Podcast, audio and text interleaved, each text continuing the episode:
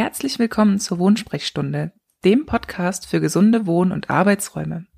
Hier erfährst du einmal pro Woche Wissenswertes über optimale Raumgestaltung und gesundes Wohnen. Ich bin Katrin Schmidt, Physiotherapeutin und Interior Designerin und ich zeige dir, wie deine Räume mehr für dich tun können. Danke, dass du diesen Podcast hörst und mit deinen Freunden teilst, wenn auch du findest, dass dieses Thema wichtig ist.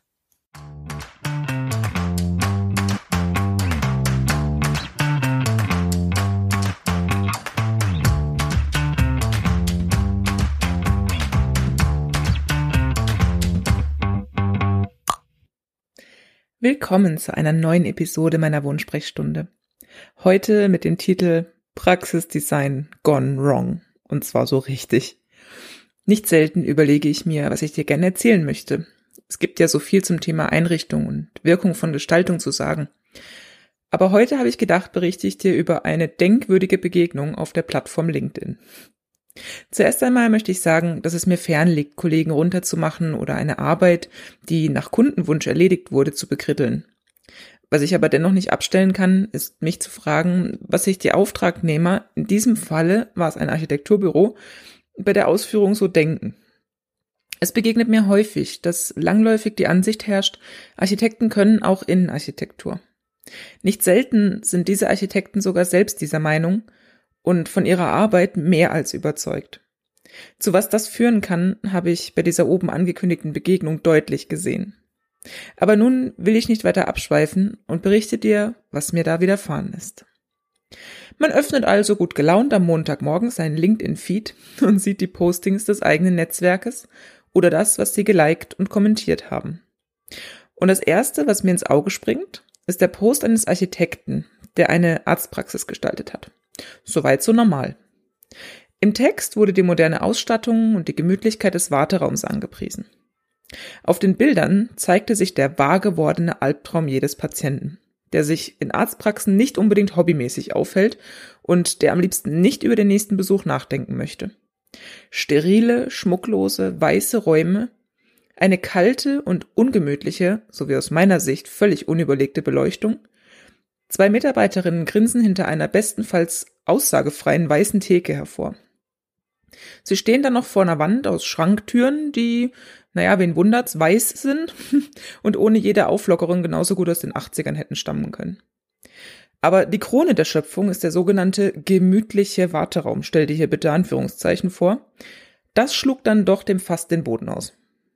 Eine ungepolsterte Bank aus weiß laminiertem Multiplex-Schichtholz. Irre gemütlich stelle ich mir das vor. Nicht.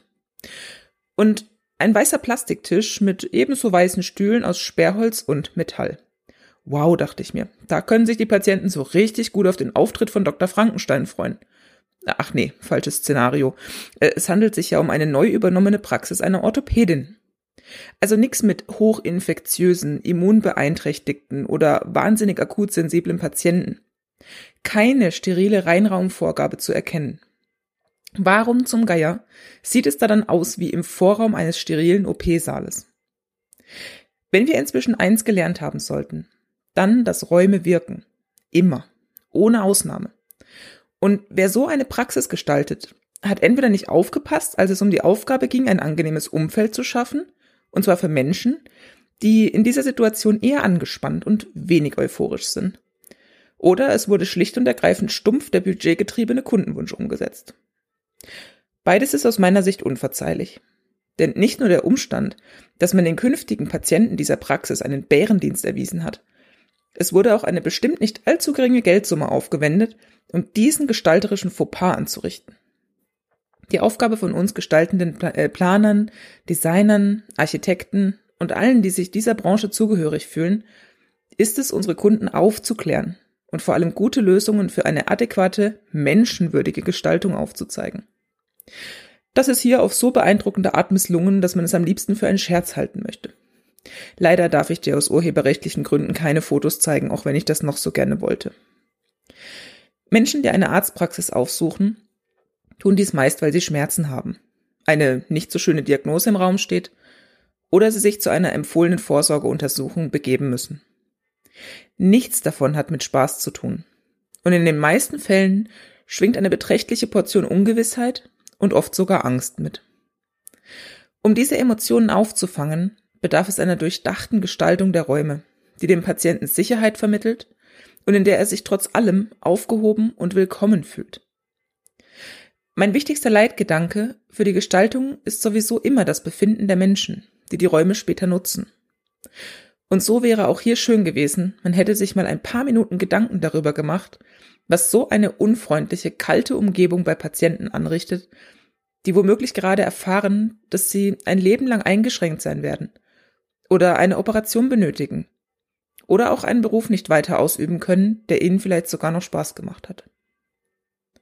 Ich werde nie verstehen, was in den Köpfen von Architekten vorgeht, die immer noch meinen, sie könnten auch Innenarchitektur, obwohl sie augenscheinlich von Raumgestaltung so viel verstehen, wie ein Karosserielackierer vom Autositzepolstern.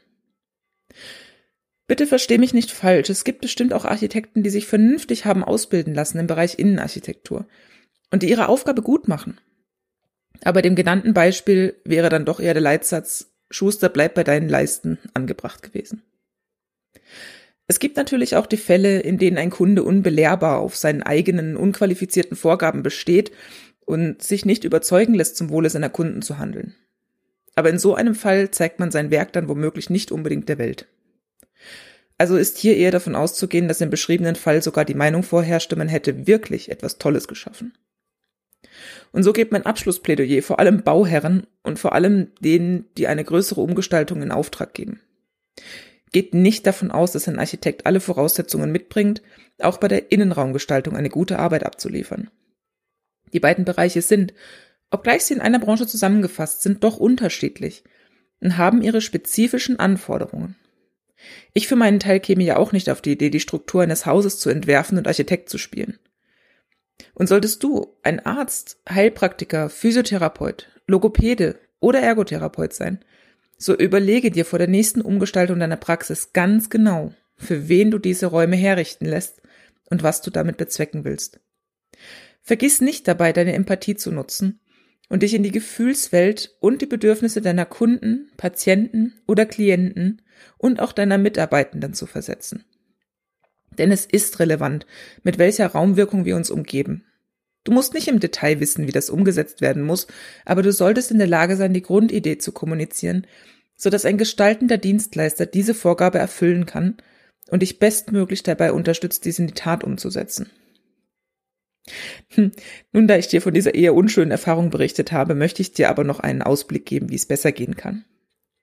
Wenn wir uns nämlich anschauen, welche Spielräume wir auch in Hinblick auf gewisse Vorgaben, die es im Gesundheitsbereich nun mal gibt, haben, dann sehen wir sehr schnell, dass äh, Weiß keinesfalls die einzig mögliche Farbwahl ist. Wenn wir uns beim Thema Farbe aufhalten, so ist natürlich auch die gängige Farbtheorie nicht weit. Was ich darüber denke, habe ich bereits in Episode 7, das Thema Farbe, genauer dargelegt. Vielleicht magst du im Anschluss da auch mal reinhören. Es gibt aber noch so viel mehr Möglichkeiten. Gerade in Praxen, die keine akute Wundversorgung, ambulante Operationen oder sonstige hygienesensible Praktiken durchführen, haben wir durchaus auch bei den eingesetzten Materialien einen Spielraum. Selbstverständlich sollte alles gut zu reinigen und desinfektionsfähig sein, aber es gibt auch in diesem Bereich durchaus mehr als nur standardmäßige Plastikoberflächen und die Farbe Weiß zur Auswahl. Eine freundliche Umgebung mit warmen Akzenten und natürlichen Materialien ist deutlich angenehmer zu ertragen und vor allem mit mehr Entspannung verbunden. Wenn es um den Bereich Gesundheit und Heilung geht, dann ist ganz klar das Wohlbefinden an erster Stelle. Und Angst ist einer der größten Heilungsverhinderer. Das haben leider noch nicht alle im Heilberuf Tätigen begriffen und schüren diese Angst mit unbedachter Kommunikation auch noch. Lassen wir dann wenigstens die Raumsprache eine auffangende Wirkung entfalten und sorgen für ein wenig mehr Wohlgefühl in diesen Bereichen. Vielen Dank fürs Zuhören bei dieser, ich sage jetzt mal ein bisschen ja, plakativ Brandrede und äh, beobachte doch du das nächste Mal, wenn du zum Arzt, Heilpraktiker oder Therapeuten gehst, wie wohl du dich in diesen Räumen fühlst und was dir vielleicht direkt auffällt. Wenn du mir deine Erlebnisse berichten magst, freue ich mich darüber natürlich noch mehr.